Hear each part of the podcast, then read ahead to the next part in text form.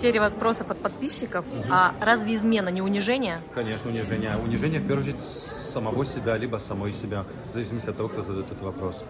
А, Целостность человека подразумевает абсолютную гармонию отношения вовне и вовнутрь. И интроверсию, и экстраверсию. Если вы идете на измену, э, а потом начинаете себя оправдывать, ой, я там был немножко выпивший, это все фигня. Ты заранее знал, что ты на это способен. И ты себя не проконтролировал, не остановил. Не остановил. Степень осознанности заключается в, в степени ответственности, которую человек может взять за каждое свое решение.